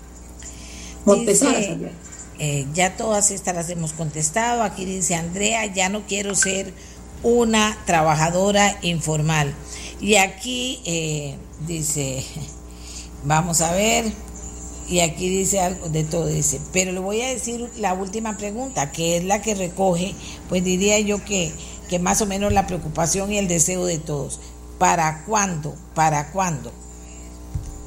¿De qué depende? Yo, quisiera que fuera para hoy. Ojalá que los, en la reunión de jefes de fracción que hay hoy eh, se, se, apruebe entre todos los jefes de ponerlo hoy mismo, porque hoy mismo yo eh, lo, lo, a usted le estoy diciendo, es la primera persona que le estoy comentando, doña Meli, que usted puede decir que ya el proyecto subió plenario, ahora depende de la moción de posposición, que es la forma en que trabajamos, porque ocupamos 38 votos de los diputados eh, presentes en, la, en el plenario el día de hoy o el día lunes o el día martes eh, para poder poner este proyecto a votación, porque ya pasó el proceso de, lo, de, trámite legislativo de los dos días de mociones vía 137, así que puede irse a votación eh, inmediata.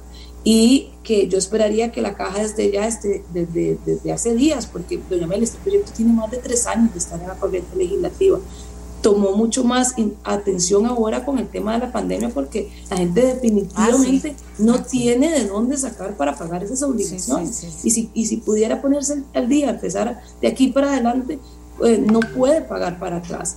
Eh, es, es, es ilógico que la caja siga poniendo esos rubros dentro de sus estados financieros como algo que algún día van a recuperar. Y doña Amelia, hay algo que eh, también quiero dejarlo claro hay muchísimo, el, todo el sector transporte público, doña Amelia, necesita estar al día con, los, con la caja para que les renueven sus concesiones. ¿Y sabe cuándo están venciendo? Entre octubre y noviembre, doña Amelia. ¿Usted cree que es justo para todas estas personas que es su machete de trabajo eh, que eh, dilatemos más esa posibilidad de tener eh, la opción de poder que la caja les pueda condonar sus adeudos y estar al día para que puedan tener un nuevo empezar de aquí para adelante y no tener la carga que tienen por años de que tienen esos adeudos y que por más arreglo de pago que vienen haciendo y vienen haciendo no tienen de dónde pagar. Sí, no si más bien el sector transporte público, el sector de los más eh, eh, afectados eh, con la pandemia, dicho por el Banco Central, no dicho por esta diputada. Entonces, eh, aquí hay que ponernos la mano en el corazón y ser realistas. Este es un proyecto realista, no le sigamos buscando perros, vamos para adelante. Dice aquí, trabajadores independientes, yo creo que sí, pero le pregunto a Karine, ¿trabajadores independientes incluye a los profesionales liberales que trabajan por cuenta propia? Totalmente, esos son los trabajadores independientes son los profesionales liberales. Y llámese desde los desde abogados, ingenieros, arquitectos, todos los que son profesionales, pero también y que trabajan por cuenta propia, única, eh, la única la persona, y eh, como también todos aquellos trabajadores, comerciantes, eh, pequeños que tienen sus pequeñas empresas, que son patronos o que simplemente tienen sus pequeñas empresas y, y la ven por, por él mismo. Es para todos los costarricenses. Aquí no hay ninguna distinción. Aquí realmente es para todos. Bien, eh, eh, yo le vuelvo a preguntar esto porque eso es algo que le termina preocupando mucho a uno. Inclusive hay un exdiputado que dice, si es solo una autorización, va a encontrar cualquier pretexto para no hacerlo la caja. La condonación aprobada para el sector agropecuario en su oportunidad era una obligación y encontraron la forma para no hacerlo. ¿Está blindado a estas cosas, Karine? Bueno, doña Amelia, va, usted va a escuchar, yo espero que, el diputado quite esa, esa, esa idea, porque en el artículo 2 de este proyecto se puso que si bien es cierto es una autorización, pero que no pueden aplicar menos de lo que establece este proyecto.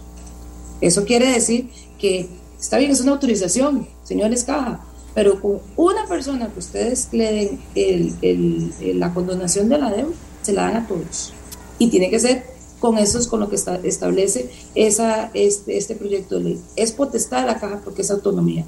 Tienen ellos la autonomía y si quieren al final entonces no aplican el proyecto de ley. Pero creo que todos los costarricenses podemos hacerle la presión para que, eh, la presión desde el punto de vista positivo, para que se pongan la mano en el corazón y realmente apliquen este proyecto.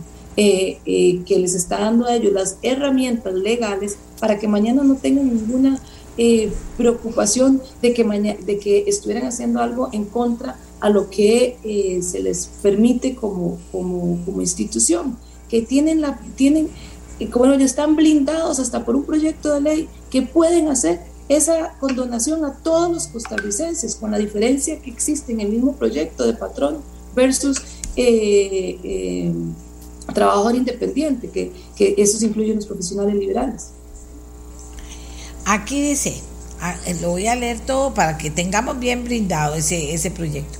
El problema de esa cláusula de aplicación es que la caja entonces podría optar por no aplicarle a nadie condonación y se va a ir vía arreglos de pago, por lo que no aplicaría este proyecto ley y sería un simple saludo a la bandera. ¿Quién me dice esto? Me lo dice Juan Manuel. Es un hombre eh, eh, inteligente y, que sabe mucho de todo este tema. ¿Cómo han visto este tema ustedes? Yo le contestaría a Juan Manuel justamente por esa preocupación. El artículo 2 incluye un, dos renglones donde establece que tienen que aplicar lo que establece eh, mínimo, lo mínimo es lo que, lo que establece este proyecto eh, de ley, para que eh, no, mañana no pongan las excusas de que no pueden hacerlo y que tiene que hacer un arreglo pago con condiciones diferentes. Yo esperaría que la caja sí lo aplique. Y además tengo que también reconocerle a la caja, Meli, porque en las reuniones que sostuvo el diputado eh, Pedro Muñoz, que fue el proponente, con el diputado presidente de la comisión, de esta comisión en el periodo anterior, don Roberto eh, Thompson, y ahora que, eh, y que los diputados que estábamos en ese momento, miembros de la comisión muy pendientes del avance, y desde que yo tomé esta presidencia, eh, con toda la, responsabilidad y este proyecto va porque va, o sea, no hay, no hay opción de que esta diputada ponga ningún pretexto o no, o no, no avance como tiene que avanzar este proyecto. Entonces yo le diría a Juan Manuel, justamente hubieron reuniones donde estaba presente el departamento legal, eh, el departamento financiero, estuvo presente en la caja, el Ministerio de Trabajo, el Ministerio de la Presidencia y la responsable del Ministerio de la Presidencia ha sido doña, la, viceministra, eh, doña María de Bandas, quien ha estado muy pendiente y anuente apoyando el avance de este proyecto. Igualmente estuvo la caja pendiente y anuente avanzar con este proyecto, y igualmente estuvo el Ministerio de Trabajo. Así que yo no quisiera que pues, luego eh, otra vez nos pasara como nos ha venido pasando, que eh, nos vean la cara ¿verdad? Por no decirlo de otra forma, y que, nos, y, que nos, y que no se cumpla lo que se ha venido conversando. Yo tengo toda la fe de que esto se va a dar y creo que toda la población, y gracias a usted, doña Amelia, que hoy expuso este tema, eh, tiene todas las argumentos y las herramientas para exigir la aplicación de este proyecto porque es para todos los costarricenses. Los diputados somos la, representación del pueblo y sabemos que esto es una necesidad urgente. No es posible que no se vaya a cumplir con lo que la población les está demandando, que, tienen, que además tienen toda la justificación legal para que sí se haga. Vamos a ver, aquí dice María Bolaños, con este proyecto nos veremos favorecidos todos los pequeños empresarios que queremos trabajar en orden y contribuir con este país. Dice Sidney Alejandro, este proyecto viene a hacer justicia a cientos de costarricenses que buscan trabajar en la formalidad y acceder a los beneficios que nos brinden. Y como nos han dado números, más del 40% de informalidad, ¿a quién le ayuda esto? Este es uno de los problemas que hay que resolver. Estamos haciendo cada vez problemas más grandes para que después solucionar eso sea prácticamente imposible. Estamos endeudados hasta las orejas como país y ya no podemos pedir más porque sería cobrar más impuestos la gente si no trabaja y está en orden y se formaliza, tampoco va a poder salir adelante. O sea, yo no entiendo, pero les voy a contar, Karine, algo con lo que yo empecé a hacer conciencia sobre este tema en esta mesa de trabajo con ustedes. Me llamaron varias personas. Una de esas personas me decía, me, tengo un problema, no se me olvida, en la cadera, en la pierna y me tienen que operar. Es un problema muy incómodo. Y entonces eh, resulta que yo voy a la caja porque no estoy asegurado, en pandemia no he podido trabajar, de dónde saco la plata, más bien mi familia me está ayudando para poder vivir estos días eh, y, poder volver a trabajar porque no hay trabajo en, lo que yo hago. Y entonces eh, no, voy a ver a la caja para ponerme al día. Y resulta que me dicen que lo que debo son no sé cuántos millones, en este momento se me olvida, pero, pero me decía la persona muy humildemente, aunque fuera un millón, no tengo, si no tengo para comer y tengo un enorme dolor en la pierna.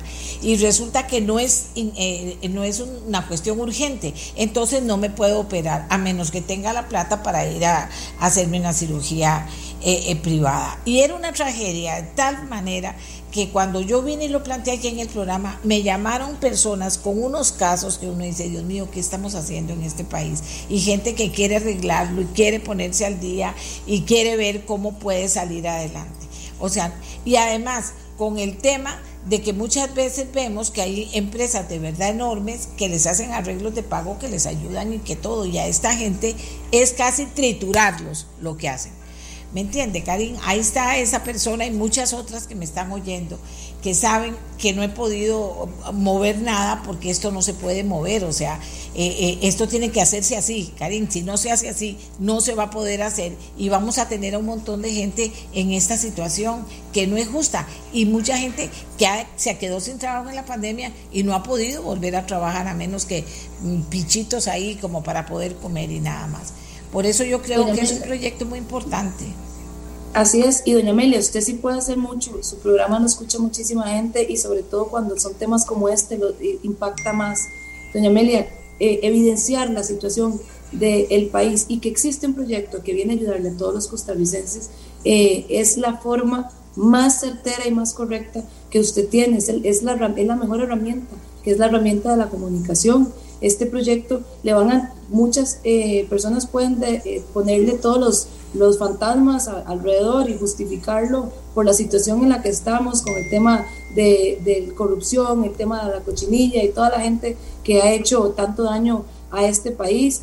Eh, sin embargo, justamente por enfocarnos en esto estamos dejando de, de, permitir que, que a todos los costarricenses se pongan al día y puedan tener acceso a esa eh, salud, eh, a, la salud, al acceso a la caja, que es un derecho eh, de todos, porque nosotros vivimos en un estado social de, de, derecho y cómo es posible que no podamos tener acceso a, las, a la salud, uno de los, de los derechos más importantes que damos, que este país se, se raja a nivel internacional y nacional de tenerlo. Entonces, seamos consecuentes y avancemos con este proyecto y la caja aplique este proyecto cuanto antes y que más bien no me ponga peros, ojalá que no me ponga peros diciéndome, no, que tres meses es muy poquito, que entonces ahora necesita seis meses, que me decían, yo, no, proyecto tiene tres años de estar en la corriente legislativa.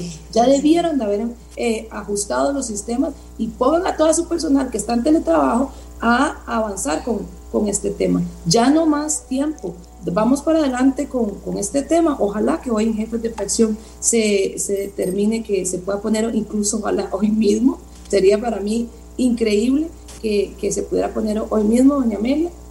Y sí, eh, le, le, soy eh, clara, a mí me tiene muy emocionada que esto pueda darse eh, cuanto antes y ojalá, doña Amelia, lo voy a decir aquí, no retrasemos la votación. Usted me, a los costarricenses les digo, ¿cómo se puede retrasar la votación? presentando mociones de reiteración que definitivamente no, no vayan a tener eh, eh, eh, anuencia, que no vayan a tener apoyo, porque por cada moción todos los diputados tenemos un plazo determinado para poder hablar, entonces a favor y en contra. Entonces, avancemos, avancemos con temas como este, que realmente vienen a impactar a todos los costarricenses. Y, y lavémonos la cara como, como diputados y permitámosles a los costarricenses ver que nuestra labor es realmente fructífera, que sí lo es, ¿verdad? Pues yo soy de las que puedo defender eh, este tema, pero eh, hagámoslo con resultados que a los costarricenses les pueda impactar, como es este proyecto. Y Karin, hay, una cosa que es importante. Eh, más del 40% de gente en esa situación. Si ya los diputados no se dan cuenta, y no entienden esos números, o sea, para quién están trabajando, más de la, casi la mitad de la población en esa situación.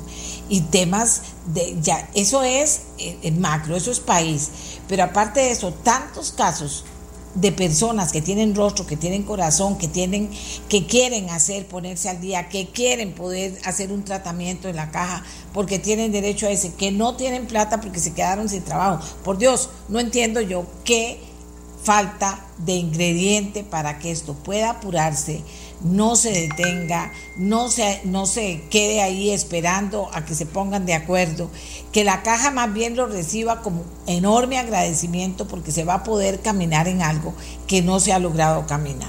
Entonces yo le deseo mucha suerte, Karen, de muy seria usted y muy clara en todo lo que nos explicó, además muy claro en su intencionalidad de por qué ha eh, trabajado junto con su equipo en económicos de una forma tan intensiva, porque eso prueba también, Karine, que cuando quieren cualquier grupo, cualquier persona, cualquier grupo de diputados, cuando quieren hacer algo y tienen una intencionalidad tan buena como esta, se puede hacer si los demás los apoyan. Muchísimas gracias, doña Amelia, y gracias a usted por poner en conocimiento y vigencia este tema para que todos los costarricenses lo sepan, porque si no saben que este proyecto eh, está en trámite y que podría entrar en vigencia y que se podría empezar a implementar a partir de los tres meses, eh, se podrían quedar por fuera porque eso necesita una solicitud de parte. Así que, doña Amelia, yo nada más eh, agradecerle por poner estos temas sobre la mesa y ojalá sí todos los costarricenses podamos tener acceso a la salud como nos lo merecemos y yo tengo fe en que la caja y la junta directiva eh, de ella avance con este tema y presione para que se implemente cuanto antes. Porque si bien es cierto, nosotros le damos eh, la posibilidad que se implemente después de tres meses, en ningún lado dice que lo pueden implementar desde antes que se prohíba implementar desde antes y que se puede implementar cuando estén listos. Le damos un plazo máximo de tres meses. A cruzar los dedos, dice uno, ¿verdad? Pero ojalá que se pueda ver la respuesta de la gente. Aquí estoy diciéndoles que tranquilos, que, que vamos a tener fe en los diputados, porque la gente dice es una oportunidad, muchísima gente dice es una oportunidad que hemos estado esperando y muchísima gente realmente eh, eh, ha estado esperando. Hay que que, pensar que los diputados van a tener esa conciencia y van a apoyar esto y vamos a salir adelante y en tres meses vamos a estar dando muchas buenas noticias que no son solo para los las personas que están en la informalidad y que quieren formalizarse, son para la caja también, porque aquí es un tema ganar ganar si ustedes no se han dado cuenta. Gracias. Ahora que usted dice, ahora que usted dice eso, doña Amelia, que no se nos olvide que nosotros legislamos por la gente para la gente. Y ojalá que el Ejecutivo también lo entienda y haga lo mismo desde otros escenarios, pero es por la gente que estamos aquí. Así es, se acuerdan que les dije que la razón de ser del Estado, la razón de ser del empleado público es servir a los demás, ¿verdad? Y servir a todo ese pueblo que eh, en determinados momentos está muy urgido. Este es un grupo de pueblo que está muy urgido y tenemos que ayudar. Hagamos una pausa, Costa Rica, y volvemos. Nos vamos a ir corriendo hasta el aeropuerto de Guanacaste. Karine, una buena noticia para el turismo y eh, le agradecemos mucho porque ayer la llamé muy tarde, pero cuando me di cuenta que eso había pasado, dije yo tengo que traer a Karine, que es la presidenta de Económicos, para que le cuente al país, porque es una excelente noticia si se logra cristalizar. La pausa y venimos desde Guanacaste. Es fuerza que cambia el latido de un corazón les hablaba ayer, que fue, digamos, un montón de, de, información sobre cosas que se están haciendo en turismo y que están aterrizando en varias áreas.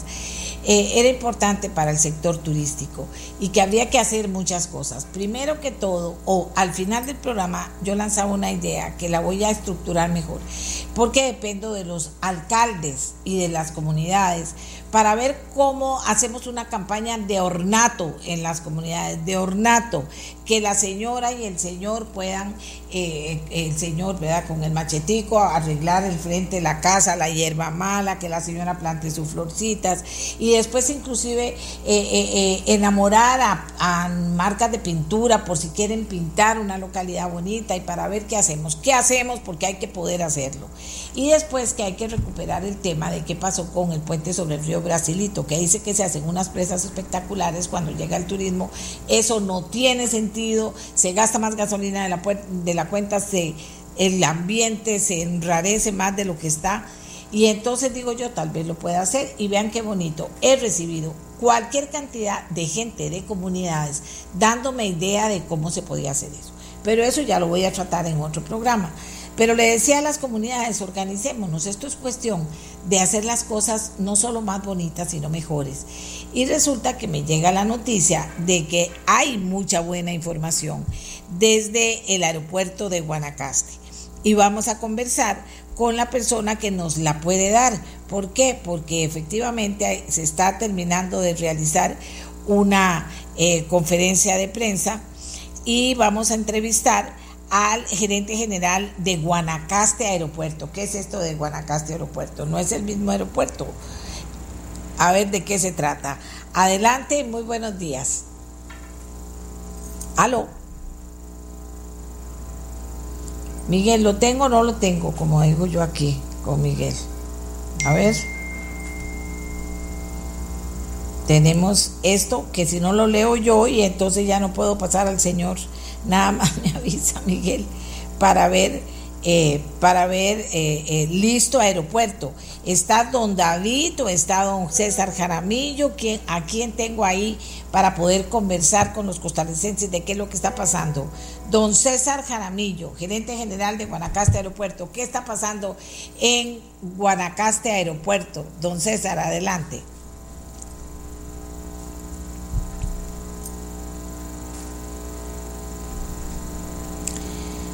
Aquí me preguntan, ¿es el aeropuerto Daniel Oduber Quiroz? Sí, es el aeropuerto Daniel Oduber Quiroz. Yo aquí nada más estoy saludando a don César diciéndole que nos cuente qué es lo que está pasando ahorita en Guanacaste Aeropuerto o en el aeropuerto Daniel Oduber Quiroz, que entiendo que es el mismo. Tiene el teléfono, eh, perdón, el micrófono apagado por eso no ha podido conversar. Y tenemos ahorita 10 minutos nada más de tiempo eh, con eh, don César Jaramillo, gerente de Guanacaste Aeropuerto. Vamos a ver, una, dos, tres, ya. Don César, don César, bueno, entonces lo leo yo, ya no tengo más tiempo. Entonces lo leo yo porque está apagado el micrófono. Está apagado el micrófono, no puedo hacer nada. Vamos a ver aquí.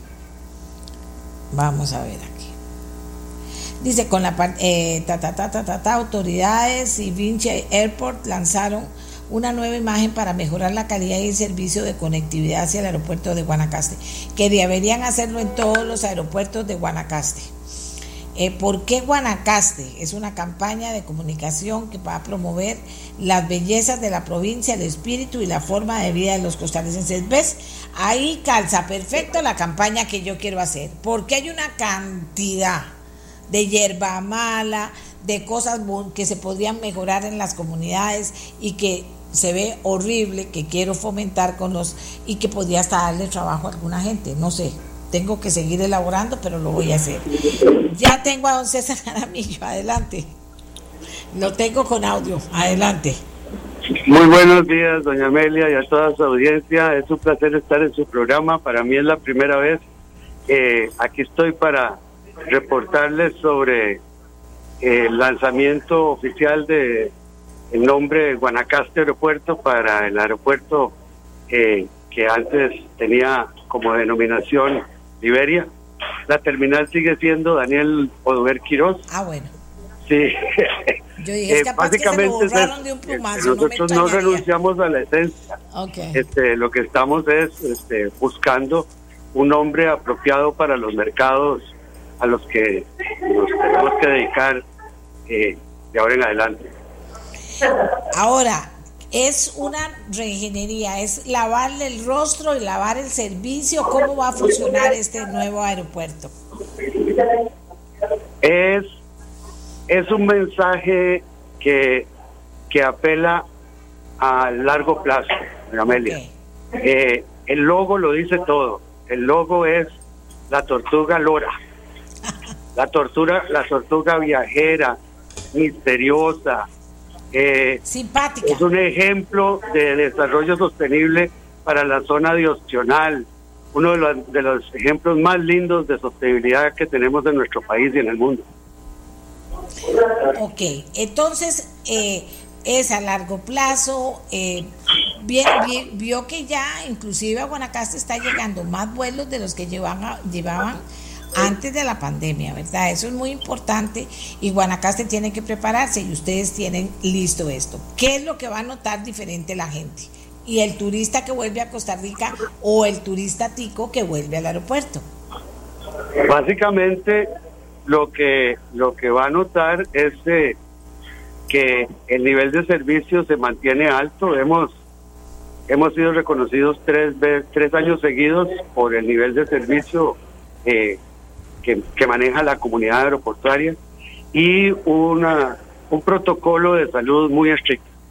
El, el protocolo se sigue a pie juntillas, pero con una sonrisa en los labios, la sonrisa que nos sale fácil a los costarricenses. Esa mezcla es muy agradable y es lo que está haciendo que no solo la promoción institucional, sino la promoción boca a boca eh, esté dando tan buenos resultados para Costa Rica y para Guanacaste en particular.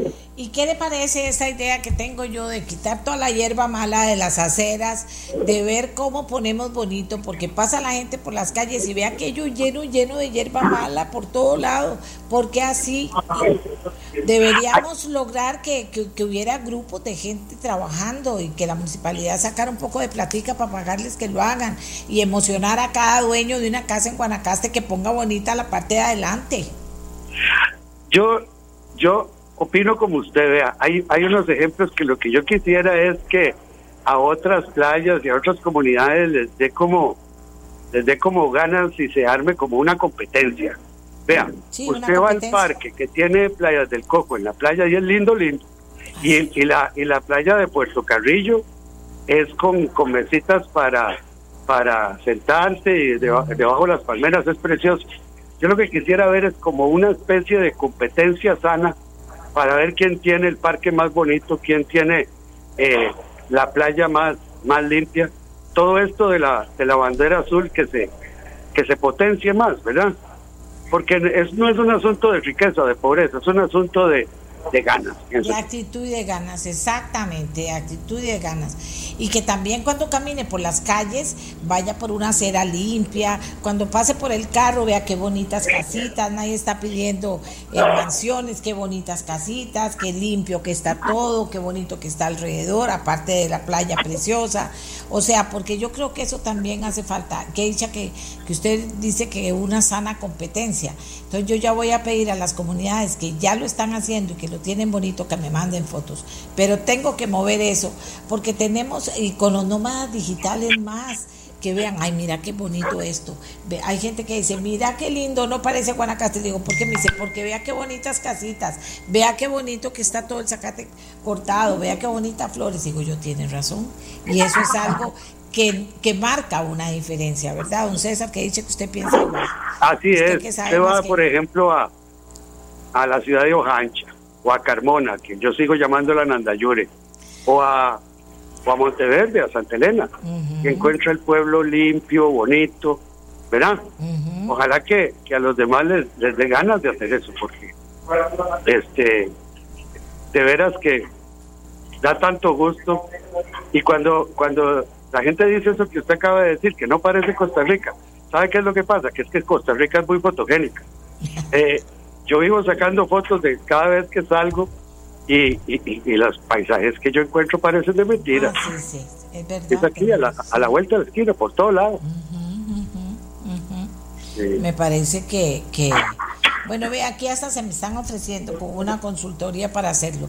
Sí, sí, lo podemos hacer y después conseguimos de esa competencia que, que las empresas, si, si, alguien tiene un proyecto bonito para pintar una parte con colores o para, no sé, algo que sea bonito, diferente y entonces conseguir que alguna empresa diga, sin que le tengan que poner el título por todo lado, diga, tome, aquí está esta pintura para que la comunidad pueda realizar este proyecto. Hay muchas cosas que se pueden hacer.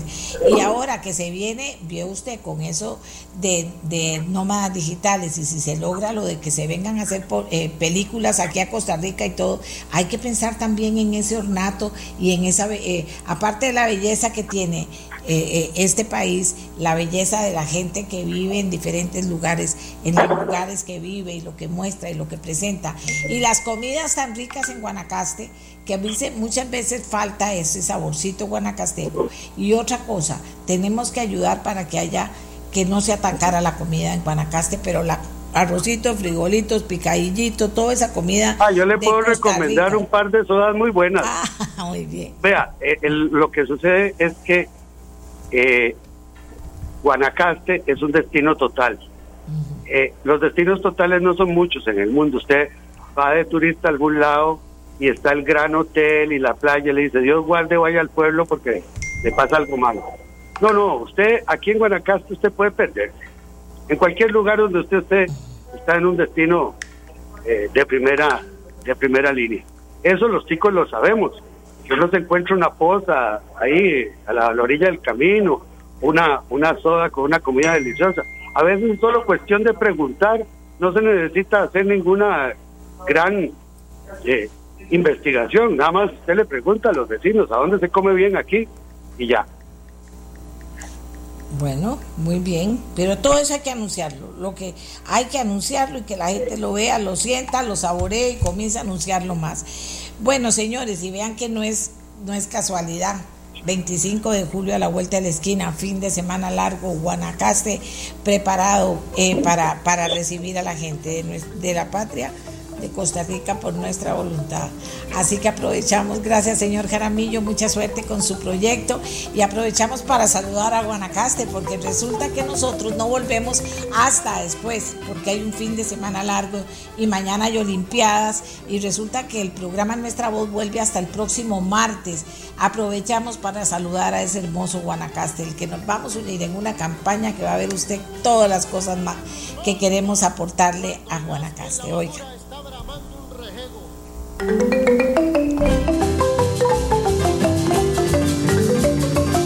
punto Guanacateco, por supuesto, y un saludo grande y lindo. Tienen una oportunidad. Guanacaste y todas las zonas turísticas, pero esta vez dedicado especialmente a Guanacaste este saludo. Tienen una oportunidad. Vistámonos de fiesta todos los días. Hagámoslo, saquemos lo mejor que tenemos. Cuidemos esa belleza maravillosa porque resulta que va a venir miles, hay millones de personas en el mundo que andan buscando lugares con gente linda como la Guanacasteca, con comida deliciosa, con bellezas increíbles en un país para venir a trabajar desde aquí, que serán los nómadas digitales. Y hay eh, personas que andan buscando en la industria del cine lugares maravillosos para poder hacer sus películas. Guanacaste es uno. Y todos los que se pongan las pilas y se preparen a participar. Así que Uy, uy, uy, Bajura. Guanacaste. Un saludo muy cariñoso de parte de nosotros y ojalá que podamos ayudarlos mucho en ese esfuerzo que estoy segura que ya se está comenzando a gestar para recibir a más turismo que también ya está llegando a Guanacaste y a otras partes del país, pero a Guanacaste ya está llegando más turismo. Este programa fue una producción de Radio Monumental.